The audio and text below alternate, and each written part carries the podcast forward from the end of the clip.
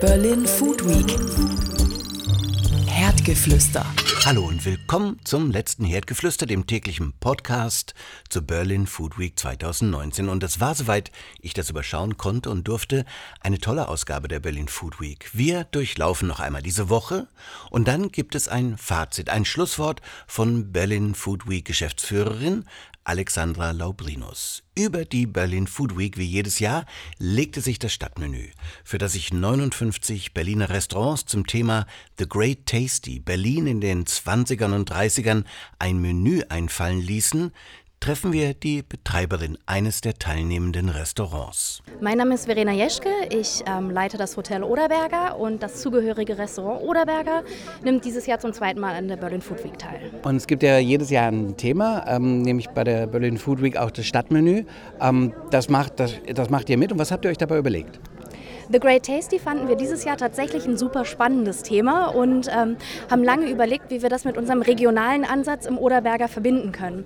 Mhm. Und haben uns dann entschlossen, in unserem Menü zu Food Week klassische Berliner Gerichte mit Elementen zu verbinden, die man so aus dem Berlin der 20er Jahre kennt. Das wäre zum Beispiel für euch? Besonders spannend finde ich dabei das Dessert. Das kommt äh, in einer Longdrink-Form oder angelehnt an einen Longdrink. Und da ist natürlich, wie könnte es anders sein, Absinthenbestandteil. Okay, damit kommen die wilden äh, Drogengetränkten 20er wieder zurück. Wie, wie geht es ins Hauptmenü? Ähm, Im Hauptgang haben wir eine geschmorte Rinderschulter, auch wieder regional. Und in der Vorspeise haben wir Flusskrebse, und zwar Berliner Flusskrebse. Okay, ob es die schon in den 20er gegeben hat, ist äh, fraglich. Aber auf jeden Fall sind sie von hier, oder? Wir haben versucht, die Quellen zu prüfen. Äh, die Aussagen waren widersprüchlich. Flusskrebse beim Stadtmenü The Great Tasty im Oderberger. Die Woche begann mit der Verleihung der ersten Food Mover Awards bei der Berlin Food Week im von Greifswalder mit 300 Gästen. Auf der Berlin Food Week Webseite findet man alle Gewinner. Ich spreche hier kurz und direkt nach der Verleihung mit Bärbel Ring, Gewinnerin in der Kategorie Best Host vom Söllringhof in Rantum auf Sylt. Ich war noch nie, äh, sag mal eigentlich in oder auf Sylt? Auf Sylt. Okay. Warst du überrascht, hier zu gewinnen? Du warst ja immerhin nominiert, also du wusstest, da kann was gehen. Also ich habe mich mega gefreut ähm, über, über die Nominierung und jetzt gerade auch über, den, äh, über das Gewinn. Also wirklich richtig, richtig gut. Ähm, ganz kurz zum, zum Restaurant. Ähm, wir sind auf einer kleinen Düne in Rantum äh, obendrauf und ähm, kleines Hotel mit dabei, 15 Zimmer, ganz kleines Restaurant, was ich manchmal ein bisschen voller pack damit es auch gemütlich ist und ein bisschen Atmosphäre entsteht. Das machen wir eben halt äh, Jan-Philipp Berner, unser Küchenchef, und ich seit letztem Jahr zusammen. Johannes King immer im Hintergrund, hält uns immer den Rücken frei für alles. Wunderbar. Wie würdest du deine Weinkarte, für die du ja die Chefin bist, äh, bezeichnen oder umschreiben oder beschreiben? Mm, sehr Riesling-lastig, sehr europäisch, würde ich sagen, weil ähm, das Thema bei uns in der Küche ist auch nicht nur regional, aber wir bewegen uns schon relativ regional. Natürlich, einen Trüffel wollen wir keinem verweigern. Und wenn es guten Trüffel aus Alba gibt, dann nehmen wir den auch. Deswegen habe ich eben halt einfach hauptsächlich europäische Weine. Es gibt natürlich auch den einen oder anderen Ausreißer von Übersee, aber eher etwas weniger. Also ich nehme an, es wird ja vor allem, wenn du sagst regional gekocht, dann viel maritim und das spiegelt sich dann auch bei den Weinen wieder? Ja, wir haben im Sommer sehr viel Kräuter, weil wir direkt an den Salzwiesen sind, arbeiten wir sehr viel mit den ganzen Salzwiesenkräutern. Ähm, die Jungs und Mädels von der Küche gehen morgens in die Kräuter, in die Wiesen und fangen an zu pflücken. Du nicht? Nee, ich nicht. Ich entkorke. In Champagner dazu. Da hört man schon äh, dann morgens die, die ähm, Korken knallen, wenn die dann irgendwie ihre Kräuter picken. Ja? Manchmal. muss ja auch ähm, ein bisschen was zu trinken haben genau, dabei. Ja. Ne? Und die Arbeit muss auch verteilt sein.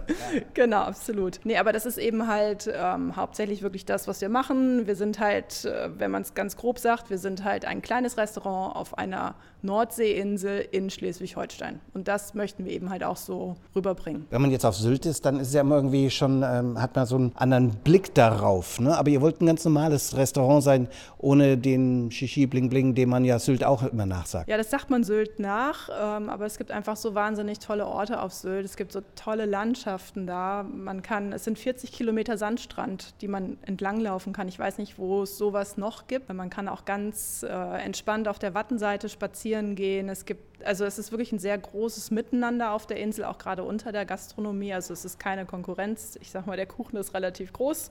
Die Gäste kommen und wenn sie jeden Tag bei mir wären, alle Gäste jeden Tag, das wäre irgendwie auch blöd. Nee, die müssen schon untereinander. Wo kommen denn die Gäste her? Sehr regional? Nö, also wir haben sehr viel logisch deutsche Gäste, ähm, sehr viel Dänen, ähm, Schweizer, Österreicher, Niederländer. Also so in den letzten Jahren haben wir muss ich relativ viel, oft Englisch sprechen. In which case, thank you so much for taking the time. Thank you. Bärbelring vom Söllringhof in Rantum auf Sylt. Dann wurde in der Data Kitchen in Berlin Mitte am Mittwoch ein Menü kredenzt unter dem Titel Die Stadt isst sich auf. Nach einer Idee von Grünen-Politikerin Renate Künast und Espress-Chefredakteurin Eva Maria Hilker, die auch natürlich beide mit dabei waren, alle Produkte von Wein bis Zutaten sollten dafür aus der Stadt kommen.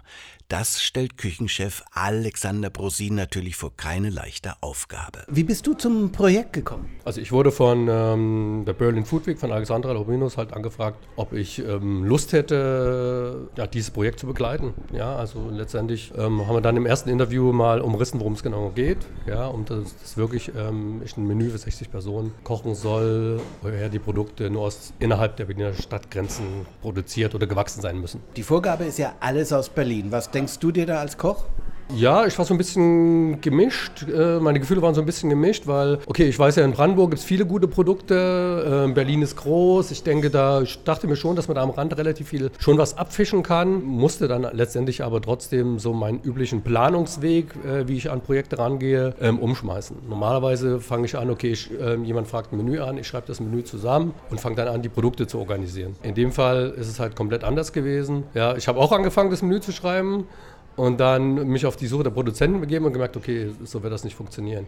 Also musste ich erstmal äh, die Produzenten finden und dann fragen, ey, was habt ihr denn überhaupt? Was kann ich jetzt von euch haben und was werdet ihr im Oktober haben?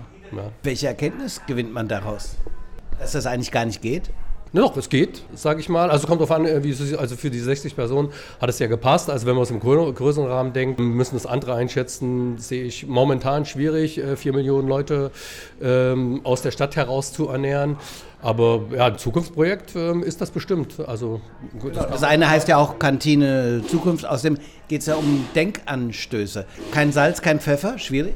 Also wir haben es ja gar nicht ganz so dogmatisch gesehen. Ja, von daher waren Salz und Pfeffer erlaubt. Ansonsten waren wirklich alle Produkte zu, hm, sage ich mal, außer Salz und Pfeffer halt 98 Prozent aus Berlin. Der Gang mit dem, dem Sellerie, der war, glaube ich, über so eine Mandoline dünn gerieben. Dazu war es der, der, der Pilz in so quasi einer Ravioli. Ein erhabener Gang. Der ist dir zugeflogen? Das war relativ früh da, weil, ähm, weil ich schon mal vor zwei Jahren zum Beispiel auf der Food Week, ich weiß gar nicht mehr genau, was der, was der äh, im Stadtmenü der, die Vorgabe war damals. Jedenfalls hatte ich einen Champignon-Shot im Menü drin und ähm, Alexandra hat den äh, sehr gelobt gehabt und war davon ähm, sehr angetan. Und äh, von daher hat sich das Pilze, Oktober, wunderbar, passt perfekt. Und von daher war das eigentlich klar, dass wir halt äh, sowas wieder aufleben lassen. Und da haben wir Glück gehabt, dass halt Moritz uns die Pilze gesammelt hat. Wir über 20 20 Kilo Steinpilze verarbeitet haben, ähm, daraus einen Sud gezogen haben und noch ein paar übrig geblieben sind, die wir heute Abend dann gebraten haben und als Einlage sich in dem Töpfchen wiedergefunden. Ich muss überhaupt noch einen Schritt zurückgehen.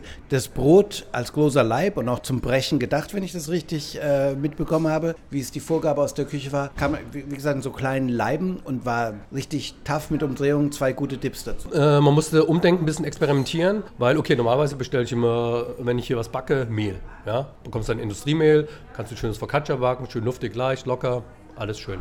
Da habe ich natürlich keinen Müller gefunden, der mir mehr gemahlen hat. Ja? Also musste ich wenigstens gucken, okay, was mache ich? Und da kam ich auf den, die Markthalle 9, der äh, Jironitsch hat mir einen Tipp gegeben, Vierfelder Hof, Gato, das ist oben bei Spandau, aber noch Berlin. Äh, bin ich hingefahren. Da denken die Spandauer anders drüber, aber ich glaube, du hast recht. Möglich. Ähm, und die waren sehr offen, haben eine schöne Führung mit uns gemacht, ist eine, ein toller Hof eigentlich und äh, die haben uns Getreide zur Verfügung gestellt. So, was mache ich dann mit Weizen? Ne? Da musste ich dann auch erstmal ähm, herausfinden, okay, wie mache ich das jetzt? Und dann haben wir für unsere KitchenAid, so eine kleine, äh, mein Suchchef hat so eine kleine äh, Getreidemühle gehabt. Dann sage ich, okay, lass uns das Getreide mahlen. Ja, und da haben wir angefangen, den Weizen zu mahlen. Mussten wir auf verschiedenen Stufen machen und mussten den ungefähr fünf, sechs Mal mahlen. Und nach dem vierten Mal mahlen ist, er uns, äh, ist uns die Mühle kaputt gegangen. Und da haben wir gesagt, okay, dann nehmen wir das Mehl halt jetzt so, wie es ist. Es war ein bisschen gröber, deswegen hat das Brot auch, finde ich, eine tolle Aromatik, eine tolle Haptik gehabt auch, weil es wirklich sagt, es ist halt nicht so ein Industriemehl gewesen, nicht so weiß, ja, das war auch gleich ein bisschen dunkler vom Backen her, super toll gewesen. Also das war, das war zum Beispiel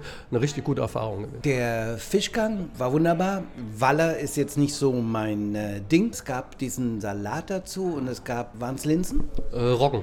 Roggen dazu. Ich fand allein den Salat großartig. Wie hast du den behandelt? Der kam so vor, als wenn er ein Tipp blanchiert wäre oder irgendwie gewärmt. Was hast du gemacht? Und ich hatte die Idee, dass die Soße drüber gesprüht war, weil die war überall da. Also letztendlich war das nur eine, äh, eine lauwarme Vinaigrette, die wir gemacht haben und wir haben den Salat einfach nur einmal eingetunkt. Raus und auf den Teller drauf. Ganz simpel, ganz einfach. Der Salat war übrigens auch von der Stadtfarm, wo der Waller her war. Muss man ein bisschen zurechtschneiden, dass er nicht ganz so, äh, nicht zu groß war. Aber ich habe auch gesehen, dass viele Leute mit dem Gang auch Probleme hatten. Das habe ich schon gemerkt, ja. Dann der Nachtisch. Beschreib den selber mal, wo die Herausforderung war. Da war die Herausforderung einfach ähm, beim Produzenten, also äh, in Berlin halt jemanden zu finden, der Milch produziert und oder Sahne, Quark, Molkereiprodukte generell oder so. Und da kam irgendwann, ich weiß gar nicht, äh, ob das über äh, Eva Maria Hilker kam oder über Alexandra Lobirinus, ähm, der Tipp, dass in Rudo ein kleiner Milchhof ist, die halt ähm, Milch produzieren, Butter machen. Käse machen sie leider nicht, Joghurt auch nicht, aber Milch und Butter war schon mal fein. Und damit konnten wir, äh, dann haben wir uns noch ein bisschen Heu von denen bestellt und das haben wir in der Milch ausziehen lassen und haben daraus das wunderbare Eis kreiert. Die Stadt ist sich auf. Ein experimentelles Menü bei der Berlin Food Week. Ebenso im Experimentierfeld ist die Beat im The Grand in Berlin angesiedelt gewesen. Also Musik und Essen verschränken hier die Arme miteinander, tanzen gewissermaßen gemeinsam über den Partyfloor in The Grand in der Hirtenstraße. Das ehemalige Schulgebäude aus dem Jahr 1842 mit seinen vielen Räumen und Etagen der beste Backdrop, um sechs DJs und sechs Restaurants zusammenzubringen. Bekannte DJ-Namen wie Dr. Motte, Parker Bowles und DJ Divinity legten Platten auf und gleich neben ihnen wurden auf anderen Platten, ja, wurde Essen gereicht. Von Restaurantbetreibern wie Night Kitchen, der Gärtnerei und der Wilden Küche. Organisatoren und Ideengeber sind Christian von Manteuffel, der kommt äh, quasi von der Dance-Seite hier jetzt herangegruft, und Alexander von Hessen, eng verbunden seit Anfangstagen mit der Berlin Food Week. Berlin Food Week. Herdgeflüster. Wo fange ich an? Ich glaube, ich fange mit dir an, Alexander. Hier kommen Essen und Musik zusammen. Wie ist es überhaupt äh, zu der Idee gekommen, hier dieses spezielle Event zu machen? Ja, also das Thema Musik begleitet mich in der Tat schon viel länger als das Thema Essen, ähm, also schon seit meiner Jugend. Ähm, mit, mit Gründung der Berlin Food Week äh, hat natürlich äh, das Thema äh, Essen und, und äh, Essen gehen und Ernährung einen stärkeren Fokus bekommen. Und irgendwann, äh, als ich mit meinem besten Freund und Partner sozusagen, Christian, ähm, ähm, auf einer Couch saß, haben wir entwickelt sozusagen eine Idee, wie kann man denn das beides zusammenbringen? Und letzten Endes bietet sich das förmlich an, hier in dieser Stadt Musik und Essen zusammenzubringen. Und warum bietet es sich überhaupt an? Also man sagt ja manchmal, Essen ist die neue Popkultur, ja. Das heißt aber, dass man über das Essen redet, wenn man auf der Party ist, wie früher halt über die neue Jimi Hendrix Platte. Aber damit endet das auch immer. Dass man die beiden wirklich zusammenführt, ist eine seltene Idee. Da muss dann schon der Freund und du, den ich jetzt mal frage, auf der Couch zusammensitzen und spinnern. Ja, wir haben rumgesponnen. Ich komme auch aus der Musik, also war früher Booker. Wir haben einen Club gemacht und ähm, wir haben uns einfach überlegt, dass wir einen Abend gestalten, der ein bisschen früher anfängt, der unter der Woche stattfindet, der um sieben anfängt. Also die Leute kommen dann wirklich auch um sieben. Dann ein gemeinsames Dinner haben. Wir haben eine freie Sitzplatzwahl. Die Leute kriegen eine Menükarte in die Hand gedrückt, können sich an den Essensstationen, dass die einzelnen Gänge abholen abholen, ähm, sind quasi permanent im Austausch, bewegen sich. Wir haben ja immer sechs Gänge, die wir im Angebot haben, die jeweils immer geholt werden. Das ist ja dann in der Regel am Schluss. Und nachdem die Leute gegessen haben, es ist so, dass dann im Grunde die DJs, alle, die ja auch quasi mit dieses Rezept mit den, Küch mit den Küchenchefs entwickelt haben, dann danach auch spielen. Ähm, quasi äh, jeweils entweder in einem Restaurant, in dem Fall hier eben in dem, in dem Club und in der Bar unten. Und äh, quasi wir dann Musik und Essen zusammenführen und das eben auch immer innerhalb der Woche und auch jetzt nicht, dass man morgens erst um drei in den Club gehen muss, sondern dass man eben früh am Abend das mit Freunden zusammen genießen kann. Jetzt äh, gehen wir ein Stück in der Geschichte zurück. Diese Idee, die auf der Couch da erfunden wurde, liegt schon ein paar Jahre zurück. Also das Beat Beat, ne, wie es zusammenkommt als Wortspiel, das gibt es schon einige Zeit. Er macht das nicht im ersten Jahr. Wie ist es in den vergangenen Jahren gelaufen? Also wir sind jetzt im vierten Jahr, also die vierte Veranstaltung. Wir haben angefangen in der Musikbrauerei, haben vorher dann mit Restaurants gesprochen, wo eben DJs auch zum Essen gehen, bevor sie in den Club gehen. Das war eben so die Idee, was machen DJs, bevor sie in den Club gehen, haben dann damals ähm, mit einem Restaurant gesprochen und da waren eben sehr viele DJs äh, ähm, und die haben jemanden gefragt und dann kam Punpot ins Spiel, ähm, die auch weltweit spielen und die haben gesagt, das finden wir super. Und äh, wie das dann so ist, war das so ein bisschen so ein Brecher, dass eben alle Restaurants gesagt haben, ach Mensch, wer ist noch dabei? Die DJs, wer ist noch dabei? Und dann hatten wir beim ersten Punpot Tiefschwarz, Oliver Kolecki, Karotte und DJ T dabei. Da waren wir sehr überrascht, weil die Leute natürlich auch alle viel zu tun haben, viel um die Welt fliegen, ihre eigenen Projekte haben. Und das haben wir eben verbunden mit den Restaurants. Da kann Alex vielleicht noch was zu sagen gleich. Und ja, und damit war war die Reise der Beat vorgegeben. Und ähm, im nächsten Jahr waren wir dann im Kraftwerk, was aber auch nur möglich war, weil da die ähm, Berlin Food Week stattgefunden hat. Zu der Konstellation wird Alex nochmal was sagen. Und ähm, haben dann eben auch mit verschiedenen anderen Künstlern was gemacht. Und vor zwei Jahren waren wir im Katerschmaus und da waren dann eben auch äh, Künstler dabei wie Richie Horton, Dubfire, äh, John Aquaviva ähm, und andere, die eben dann auch da gespielt haben. Ne? Mich würde interessieren, also du hast jetzt so viele Namen da genannt, äh, Henrik Schwarz und Koletzki und wie sie alle heißen und Jortin. Wie reagieren die? Du sagst, die haben da mitgemacht, die haben ja eigentlich wirklich ein äh, starkes Itinerary, ja. Wie haben die DJs, ähm, ich frage dann gleich mal Alexander, wie haben die DJs darauf reagiert? Was haben die für eine Verbindung zum Essen? Also was wir merken ist, dass alle beteiligten Künstler, also sowohl die Restaurants als auch die DJs, ähm, sofort verstehen, dass wir das mit Herzblut, Liebe und Emotion machen. Und gerade eben, was ich eben erwähnte, die haben alle wahnsinnig viel zu tun und fliegen um die Welt und die finden einfach die Idee gut, früh zusammenzukommen, gemeinsam zu kochen und äh, einen gemeinsamen Abend zu verbringen. Also wir, wir erfahren eigentlich immer nur positive Resonanz, muss man sagen. Alexander, deine Erfahrung äh, mit dem Zusammenführen von DJs und äh, Küchenchefs? Also was halt viele nicht äh, auf dem Schirm haben, ist ja wirklich, dass gerade die, äh, die DJs, die wir auch bei uns haben, äh, wie Christian schon sagt, viel reisen und gerade die sich sehr bewusst ernähren. Das ist ja eigentlich der, genau der Schlüssel. Die wissen genau, wo sie essen, was sie essen. Viele von denen haben, sind auch selber beteiligt an Gastronomien ähm, oder, oder fliegen auf ähm, irgendwelche Inseln und holen sich Kräuter und machen daraus Öle und so weiter. Also sie sind schon sehr, ähm, sind halt Künstler, die sich aber dann die, mit dem, wenn sie sich mit dem Thema Essen beschäftigen, auch sehr intensiv damit auseinandersetzen. Oder und dann Richie Horton, der halt auf seiner Kurzwahl das Noma äh, hat, wenn er in Kopenhagen ist, geht er da hin und ruft die kurz an. Ähm, also da gibt es eine sehr intensive Verbindung. Es sind jetzt nicht die Fire-DJs, die man vielleicht jetzt aus, äh, aus der Stadt, aus dem täglichen Abendbetrieb kennt, sondern das sind wirklich Leute, die auch mit dem Thema Essen äh, sehr kredibil verbunden sind. Beat im Grand. Jetzt machen wir auf diesem Schnelldurchlauf durch die Berlin Food Week noch kurz Halt im House of Food. An zwei Ständen, die mir besonders gut gefallen haben, Maxi Love und die Karsnudel. Ich bin Andreas, wir sind hier beim Stand von karsnudel.com. Wir produzieren in Österreich Teigtaschen in 50 verschiedenen äh, Füllungen mit drei verschiedenen Teigsorten, Weizen, Dinkel und Vollkorn und verschicken die innerhalb von Österreich und Deutschland und produzieren die quasi immer on demand. Okay. Also äh, mit Dinkel und so, das hört sich dann aber sehr fundig mächtig an, oder? Ähm, das kommt eigentlich auf die Füllung davon. Der Teig ist immer relativ, äh, relativ leicht, weil er sehr dünn ist. Ähm, und die Füllung ist auf der einen Seite eher deftiger mit fleischigen äh, Füllungen oder mit dem veganen oft auch sehr leicht. Okay, wo kann ich denn das bekommen? Äh, unter www.kasnudel.com. Joanna Rathenow, unser Stand ist äh, Maxilove und wir machen Tomatenschnaps. Okay, Tomatenschnaps, wilde Mischung, habe ich noch nie gehört. Jetzt quasi wie ein Bloody Mary Shot, bloß schärfer. Also du hast Tomatensaft, Gewürze und Wodka und dann kommt die Schärfe vom Tabasco Chili und weißem Pfeffer. Okay, wo kommt ihr her? Aus Berlin. Richtiges Berliner Startup-Unternehmen. Wo kann ich euch äh, bekommen? Wir sind quasi, wir haben einen Online-Shop und dann kriegst du uns auch bei Amazon. Also online kannst du uns sehr gut kaufen. Und dann sind wir in verschiedensten Spirituosenläden über die Stadt verteilt. In Kreuzberg, Friedrichshain, äh, Mitte. Genau. Es gab auch eine Foodtour bei der Berlin Food Week, die den Magen und das historische Stadtwissen versorgte. Die Foodtour von Arne Casting, die sich auch direkt in die 20er Jahre in diesem Jahr zurückbeamte. Du machst diese Foodtour, äh, das ist dein Hauptberuf, ist das ein Hobby? Wie, wie kann ich das einschätzen? Ich bin eigentlich Historiker, äh, habe aber meine eigene Agentur Zeitreisen. Wir machen im Grunde genommen zur Geschichte Berlin unglaublich viele Veranstaltungen, Events und das ist jetzt eben so ein kleines Special, was wir zur Food Week machen, wo ich weil ich im Grunde zwei Leidenschaften zusammenbringe, Geschichte und Essen. Wunderbar. Also Berlin ist schon als Historiker auch dein Spezialthema? Ja, genau, genau. Also grundsätzlich, aber so die 20er Jahre, das ist mein, mein Steckenpferd, das ist äh, auch so ein bisschen meine private Leidenschaft. Also du siehst mich dann auch auf der Bohem Sauvage oder anderen Veranstaltungen so ein bisschen rumlaufen im Stil der Zeit. Genau, ich konnte auch deine Augen glänzen sehen, als wir in Asta Nielsens Wohnung waren. Jetzt eine Pension, das ist schon ein verrückter Ort. Es ist ein toller Ort, auch ein Ort, den ich tatsächlich bis vor kurzem noch gar nicht kannte, nie gewesen bin. Mein, wann ist man schon in einer Pension in Berlin?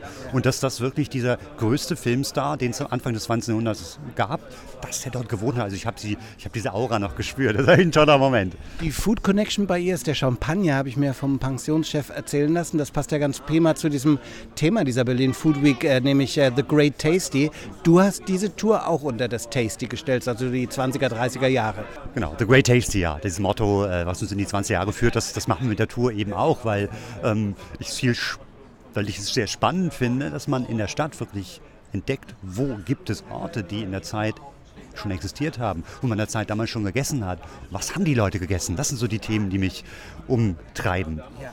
Da gibt es zum Beispiel den, den äh, Aschinger, ne? das ist auch eine Legende, oder? Aschinger ist unglaublich. Äh, leider habe ich, äh, hab ich ihn nicht mehr erlebt, aber Aschinger war, das war Europas größter Gastronomiekonzern. Am Grunde war in Berlin in jeder Ecke ein Aschinger. Aschinger kannte jeder. Es war äh, einfache Küche, günstige Küche. Äh, Wenn mein Vater als Schüler äh, mittags was essen wollte nach der Schule, dann sind die hin und haben da Erbsensuppe gegessen, hat er mir immer noch erzählt. Die Erbsensuppe, das war der Schlager, ne? Erbsensuppe, Löffelerbsen, also relativ dicke ähm, Erbsensuppe, wo es neben der Qualität, die eben der Chemiker Justus von Liebig, der hat das Patent gegeben an Aschinger verkauft. Also das war schon mal sozusagen der, der eine Verkaufsvorteil. Der andere war, es gab Schrippen, so viel man wollte, für umsonst. Also man konnte sich da den Bauch wirklich voll schlagen mit Schrippen und der Erbsensuppe. Also war, das war auch für viele, die nicht so viel Geld hatten, war das die Rettung der Aschinger. Einmal die Woche konnte man sich da dann eben wirklich. Was hast du dir für diese Foodtour noch ausgesucht? Für diese Foodtour und leider in Aschinger nicht, weil den gibt es nicht mehr. Wir haben zwei andere, ja wirklich. Wir haben zwei andere Orte, die ich sehr schön finde. Die Dicke Wirtin, wo wir jetzt gerade sind, wo wir den berühmten Berliner Hungerturm dekonstruiert haben. Also das, was damals in fast jeder Distille war, am Eingang, am Tresen, eine Vitrine mit in verschiedenen Schichten Berliner Spezialitäten. Das haben wir heute auf dem Teller flachgelegt sozusagen. Und dann gehen wir zu Wilhelm Höck ein Laden, der genau so aussieht wie vor 100 Jahren der sich überhaupt nicht verändert hat. Man hat den alten Rücktresen, das Buffet, man hat die alten äh, Likörflaschen, man hat Fässer dort. Es ist für mich wirklich eine Zeitreise, wie man sich ja, kaum besser vorstellt. Wo findet man den? In der Wilmersdorfer Straße, neben dem Rogatski, dem Fischladen, ist der, der Höck, Wilhelm Höck. Äh, ist auch bekannter Drehort inzwischen. Da äh, hat schon ähm, Tom Hanks für einen Film sich aufgehalten. Also man weiß, das ist wirklich was Besonderes, wenn man da reingeht. Der nächste historische Ort, du hast ihn schon genannt, ist ja gleich daneben, Rogatski. Ne? Also wo es auch mal drum geht, heißt der Rogacki oder Rogatski? Ich sage es Rogatski, ich finde es klingt schöner, aber ich weiß, äh, da werden mich einige werden dafür mich beschimpfen und sagen, nein, nein, nein, das geht nicht. Aber so ist es in Berlin, Chodowiecki, Chodowiki, wie auch immer. Ne? Jeder hat so seine. Und dann äh, geht die Tour zu einer Schokoladenmanufaktur. Äh, ja, ein Schokoladenladen, Hamann, der auch immer eine eine richtig lange Tradition hat und einer dieser wenigen übrig gebliebenen Schokolatiers noch ist ähm, aus dieser Zeit und wo wunderbare Schokolade noch gemacht wird. Ein kleiner Laden mit einem, ja, einem, man muss sagen, Aushängeschild. Es ist innen drin komplett Bauhausarchitektur von dem Bauhauskünstler Johannes Itten gestaltet. Also man, man riecht die Schokolade, man bestaunt die Architektur, so verschiedene Sinneseindrücke, die da irgendwie auf einen einprasseln. Haben wir alle Stationen der Tour für heute? Na, wir müssen noch was trinken und am Ende geht es zu, ja, im Grunde um der Renaissance einer Ur-Berliner Marke. Mampe. Mampe kennt eigentlich jeder noch. Aber vor ein paar Jahren war das eher traurig, wenn man an Mampe gedacht hat. Jetzt kann man wieder froh und glücklich sein, denn seit ein paar Jahren lebt Mampe wieder. Also man hat diesen alten Laden wieder aufleben lassen. Es gibt ähm, unterschiedlichste, nach alter Rezeptur natürlich gemachte Schnäpse, Liköre, die man da bekommen kann. Und wir sind in Mampes neuer Heimat, das ist in Kreuzberg, im Tempelhofer Berg, also neben dem Mehringdamm. Da ist jetzt die, ja, die, gewissermaßen die, die kleine Fabrikation und da kann man auch probieren. Und das machen wir eben auch in einem wunderschönen alten Gebäude. Und zu dieser Tour erzählst du den Leuten dann eben, was mit den Gebäuden äh, zu erzählen ist oder wo die Tradition der Getränke herkommt. Welche Leute kommen denn auf diese Tour? Überwiegend Berliner, fast ausschließlich Berliner. Das ist schon mal eine erste spannende Beobachtung. Und ich freue mich halt, wenn ich Berlinern noch was Neues zeigen kann. Und das ist immer wieder so, nee, da waren wir noch nie, kennen wir nicht. Und das ist das wirklich sehr schön. Vom Altersdurchschnitt gemischt. Also wirklich so von, wie man sagen, 25 bis 85 tatsächlich. Der ält nein, Entschuldigung, 89, heute der älteste Gast, sind alle dabei. Also es ist wirklich eine ganz, ganz bunt gefächert. Da habe ich eigentlich nur noch eine Frage und zwar, wenn die Berlin Food Week vorbei ist, machst du ja weiter deine Food Tours. Äh, wo kann man die buchen? Gibt es da auch nochmal Themenschwerpunkte? Ja, wir machen ja verschiedene Touren, auch zum 20 Jahren. Wir machen auch die offizielle Babylon Berlin Tour. Wir sind ja Partner der Serie und die kann man dann ähm, kann man natürlich buchen. Wir haben eine Seite videobustour.de, Videobustour, da sind alle unsere Touren dann aufgeführt. So, das war's. Ein Rundgang nochmal durch über die Berlin Food Week. Alle Einzelteile ausführlicher kann man auch nochmal hören in den einzelnen Herdgeflüster Podcast Ausgaben dieser Woche. Jetzt bekommt das letzte Wort Alexandra Laubrinus, Geschäftsführerin und Kuratorin der Berlin Food Week. Wir treffen uns beim House of Food im Bikini direkt am Fenster zum Affenfelsen im Zoologischen Garten. Ich sage an dieser Stelle Tschüss, sehr wahrscheinlich bis nächstes Jahr. Mein Name ist Johannes Petzold. Alle weiteren Schluss- und auch Grußworte folgen im Gespräch mit Alexandra Laubrinus. So gut wie am Ende der sechsten Berlin Food Week angekommen. Wie fühlt es sich an? Erleichtert, ganz glücklich äh, und äh, aber immer noch ganz gespannt, weil anderthalb Tage haben wir noch, aber äh, nein, happy. Über den Andrang kann sich hier wirklich keiner beschweren. Auch das House of Food äh, hier im zweiten Jahr, glaube ich, ne? Großer Erfolg, oder? Es sieht danach aus. Also äh, die, wenn ich in die Ausstellergesichter schaue, äh, sehe ich viele glückliche Gesichter. Die Gäste, Besucher sind unglaublich interessiert, probieren viel. Ich sehe lauter volle Tüten. Also ich glaube, man kann sagen, es dürfte ein Erfolg werden. Wenn man jetzt über die ganze Berlin Food Week schaut, wie ist dein Fazit? Nachdem wir uns ja im letzten Jahr so ein bisschen auf die Kernformate fokussiert haben und demzufolge ein bisschen kleiner geworden sind, haben wir dieses Jahr ein, zwei neue Formate entwickelt, die sehr, sehr gut angekommen sind. Die Food Mover Awards, dafür haben wir tolles Feedback bekommen. Die Stadt ist sich auf, das Dinner-Event ist wahnsinnig gut gelaufen und hat äh, tolles Feedback gegeben. Ähm, wir sind sehr zufrieden. Die Miele Cooking School ist ausverkauft, äh, House of Food ist voll, Stadtmenü läuft zumindest soweit ich es bisher gehört habe sehr, sehr gut. Auch da haben wir noch anderthalb Tage. Äh, wir sind zufrieden, wirklich sehr zufrieden. Also normalerweise äh, kennen wir das aus der Wirtschaft, so ist ja leider immer noch das Dogma, alles muss wachsen. Ihr habt euch eher ein bisschen verkleinert, was ich gut finde, schon im letzten Jahr gesagt habe, bisschen kleiner, ein bisschen überschaubarer.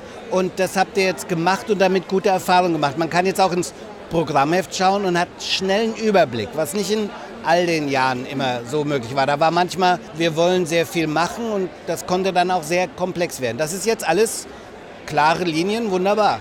Das ist genau die Erfahrung und weshalb wir auch dann im letzten Jahr ein bisschen reduziert haben. Der Besucher war dann doch irgendwann überfordert und wusste gar nicht mehr, wo er anfangen soll.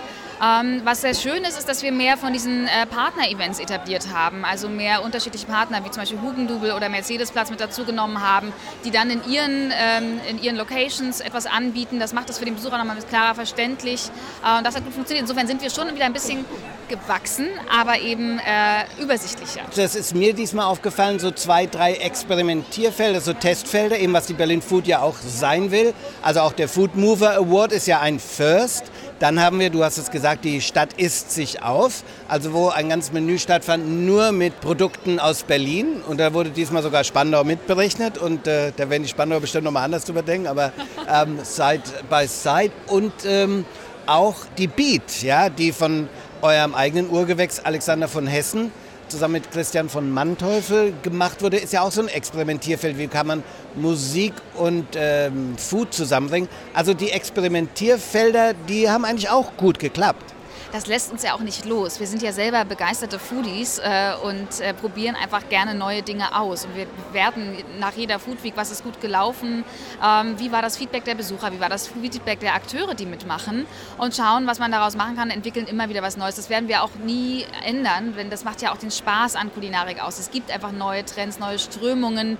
Ähm, in dieser Stadt passiert unglaublich viel, viele experimentieren und das wollen wir auch aufgreifen. Das haben wir auch von Anfang an gemacht und das behalten wir auch bei.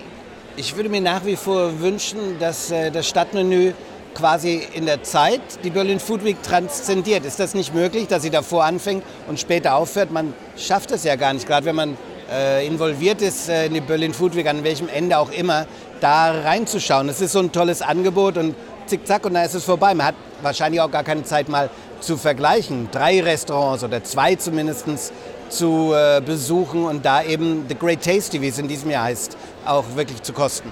Witzigerweise hatte ich gerade jemanden am Infocounter, der uns erzählt hat, dass er mehrere Restaurants probiert hat. Aber ja, es ist eine Herausforderung. Gerade auch für uns ist es immer unglaublich schade, dass wir äh, es gar nicht zu einem Stadtmenü-Restaurant schaffen, weil wir immer so eingebunden sind in die Organisation. Wir hatten ja in diesem Jahr zum ersten Mal ein Stadtmenü in Hamburg und in Düsseldorf, etwas vorgelagert im September. Und das ist das gleiche Feedback. Die sagen auch, äh, es hat unglaublich Spaß gemacht, weil sie hätten es gern länger.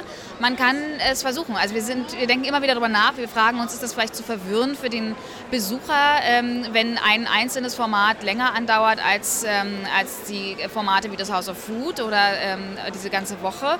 Aber es ist ein guter Ansatz. Wenn du 60 Restaurants probieren willst, musst du allerdings tatsächlich, also wenn du zwei am Tag schaffst, dann müssten wir 30 Tage machen. Ne?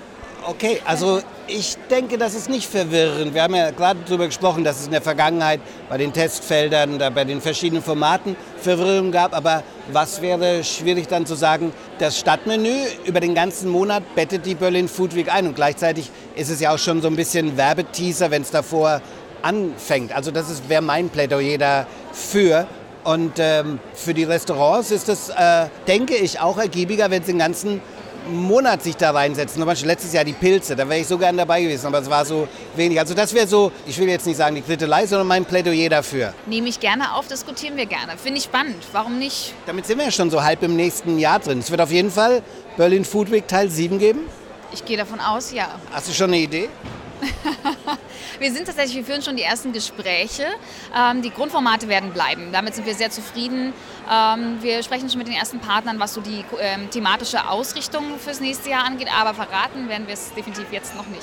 Dann treffen wir uns äh, in einem Jahr wieder hier am Affenfelsen vom Zoologischen Garten im House of Food und äh, sprechen dann im Fazit über die äh, Berlin Food Week 7. Ich würde erst mal sagen, danke für die Berlin Food Week Nummer 6. Sehr, sehr gern und ich bin unglaublich froh, dass du uns wieder begleitet hast. Vielen Dank dafür.